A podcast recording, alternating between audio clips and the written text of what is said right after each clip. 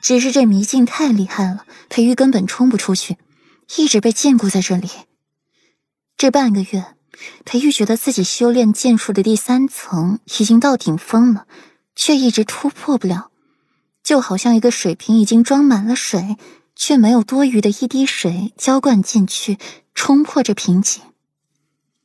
裴玉看一看自己的手，又看看这灵山，爆了一句粗口：“第四层都突破不了。”自己还真是白下了这灵山的灵气。裴玉困在这里，现在是急切的想要出去。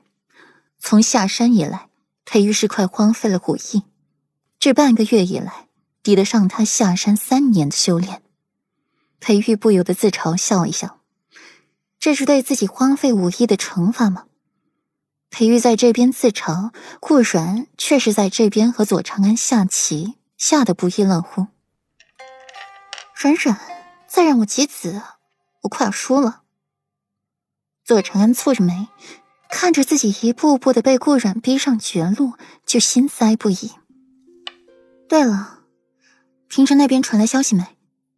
顾软轻轻摇头，转而询问着平城的动向。传了，顾太师带着数十名太医前来救治，北周现在最多还能撑三天。可是他们从平城赶过来，最快也要八天，这剩下五天可怎么办？顾阮若有所思的点点头，手执棋子，轻轻的敲击着棋盘。霍尊呢？怎么没瞧见他？顾阮环视四周，没见着霍尊，心底微微好奇。去城西，说是去送那些人最后一程。可是我接受不了。顾然点点头，这是他知道的，很赞同霍尊的做法。我觉得这样的霍尊太冷血无情了，那些可是活生生的一条人命啊，怎么可以说斩杀就斩杀呢？说不定，只要他们再坚持两天，顾太师、太医和药材都到了，还能治好呢。也许他们根本就不用面对这种无意义的死亡。也许他们是可以治好的，可以不用死。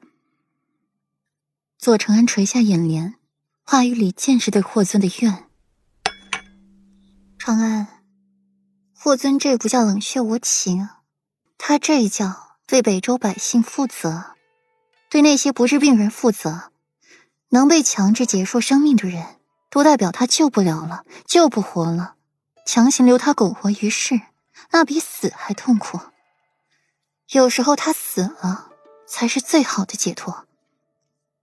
北周药材粮食短缺，要是再匀出一份给这些人，你就是对别人的不负责。一些人本来可以治好天花的人，就因为少了这碗药，就弥留人世。有些人多出来的这碗药也是浪费。因一时心软造成两个人的死亡，这是你想看到的吗？等疫情到了不可控制的时候，再说什么都晚了。顾忍笑着驳了左长安的话，笑意透着森然。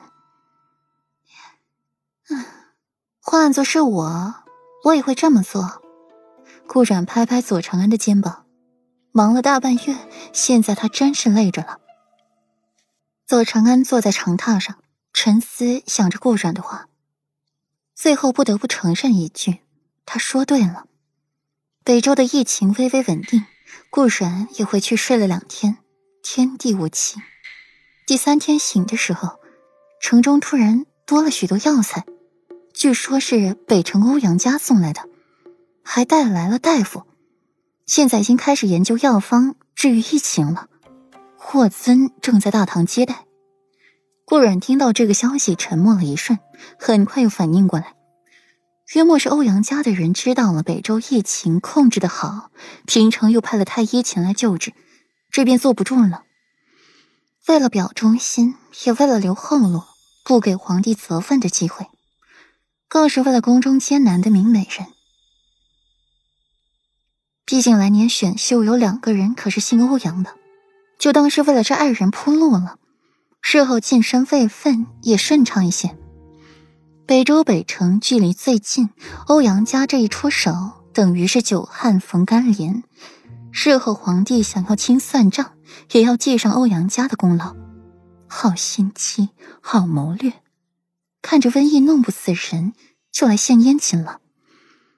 顾然很快收拾了衣服出去，刚出门就碰上了欧阳锦溪，威风凛凛的站在自己面前。世子妃，好久不见。近来可好啊？欧阳锦溪桃花眸上挑看着顾阮，眼底尽是轻蔑。劳欧阳长老挂念，本妃很好，